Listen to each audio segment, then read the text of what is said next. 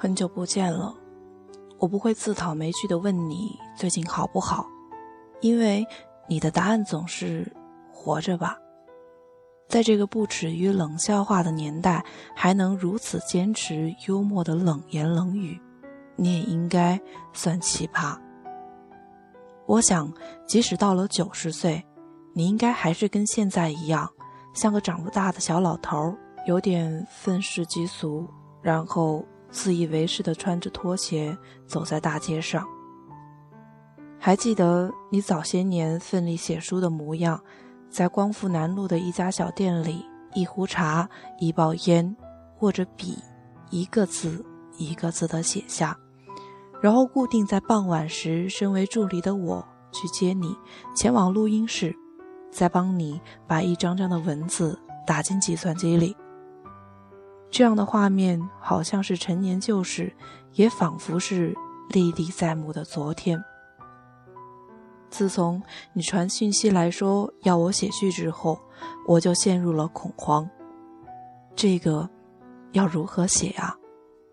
我们之间说什么都是多余的，或者就像你说，你绝不会再为我写歌了，因为你已不懂我。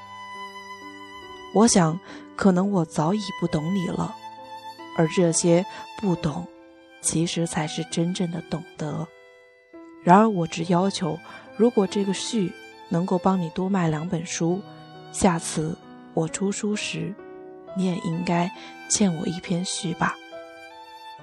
有时我很恨，为什么我的人生到现在还必须跟你的名字扯在一起？但也许。我也应该感谢，像奶茶这样的名字，也只有你想得出来。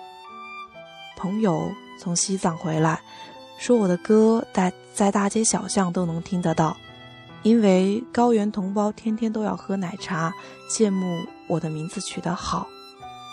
某些人在你的生命中经过，留下痕迹，有些是鲜明彩色的，有些是灰暗黑白的。奇怪的是，不管什么时候的你，都让人觉得既极端又模糊。长时间跟你共事的我，清楚的知道你是故意的，而且乐此不疲。离开你的人离开了你，因为知道你是故意的；留在你身边的人留下来了，因为清楚你乐此不疲，但是没有一点心机。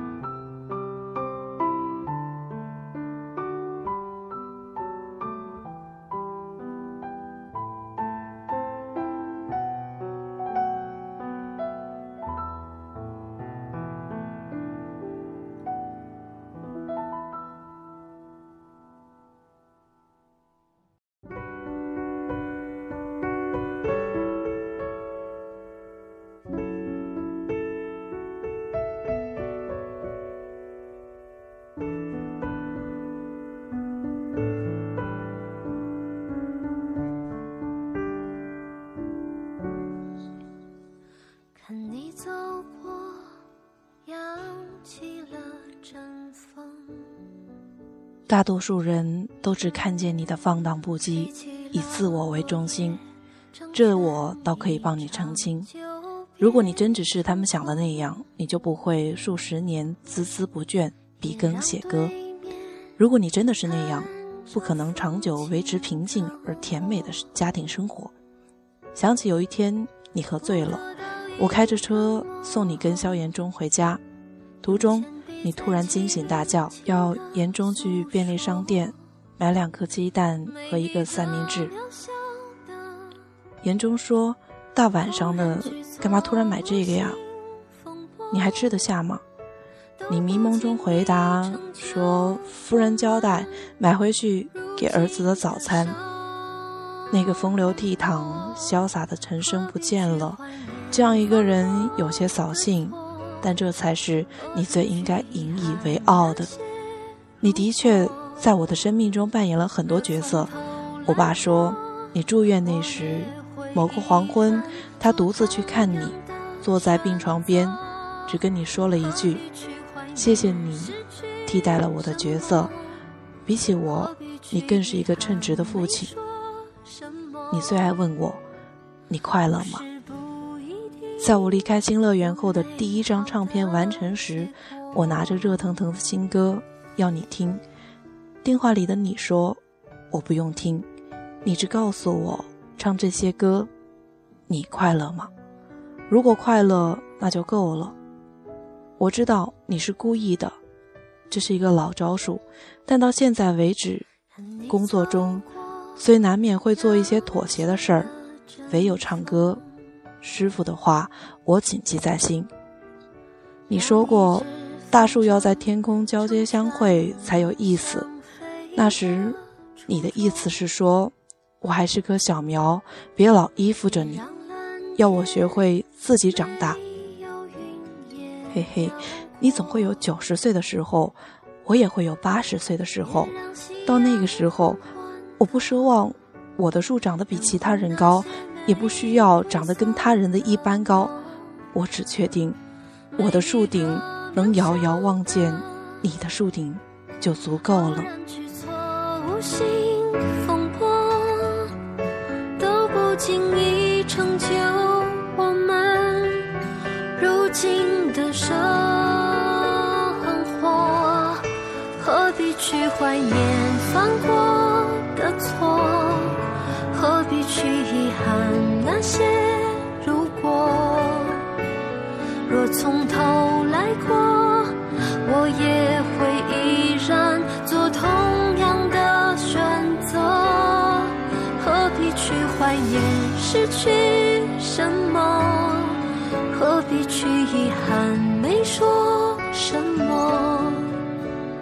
故事不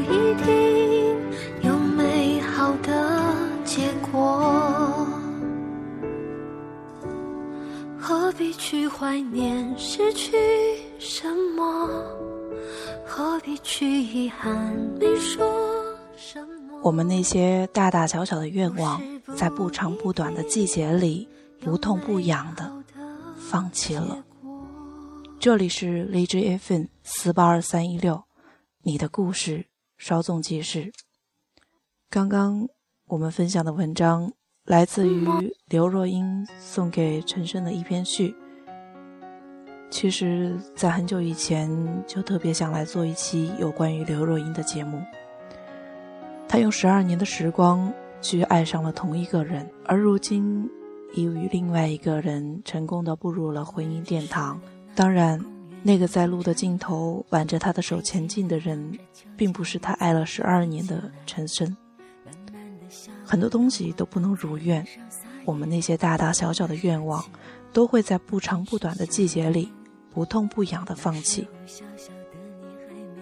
他们的故事很多很多，如果。你也感兴趣的话，就可以去了解一下。今天的节目就是这样了，晚安。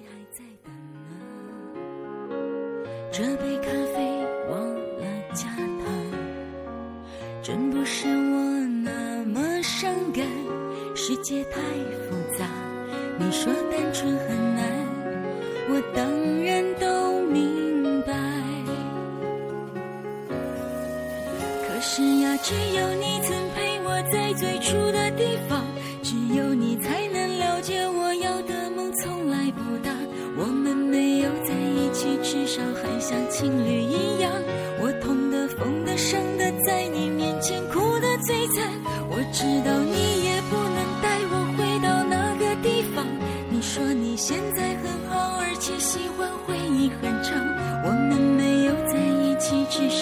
像家人一样。总是远远关心，远远分享。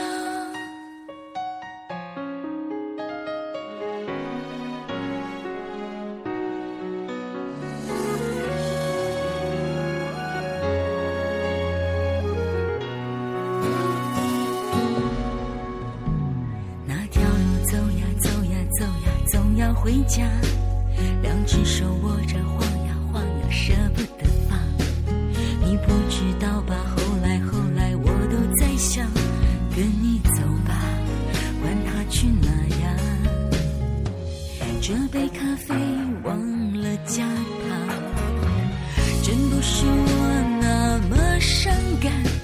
界太复杂。你说单纯很难，我当然都明白。可是呀，只有你曾陪我在最初的地方，只有你才能了解我要的梦从来不大。我们没有在一起，至少还像情侣一样。我痛的、疯的、伤的，在你面前哭的最惨。我知道你也不能现在很好，而且喜欢回忆很长。我们没有在一起，至少还像家人一样，总是远远关心，远远分享。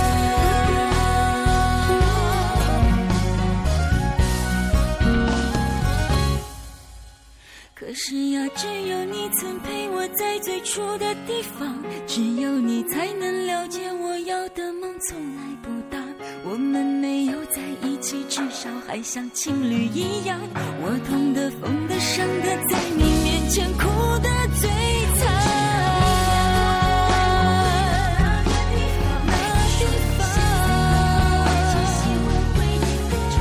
我们没有在一起，至少还像家人一样，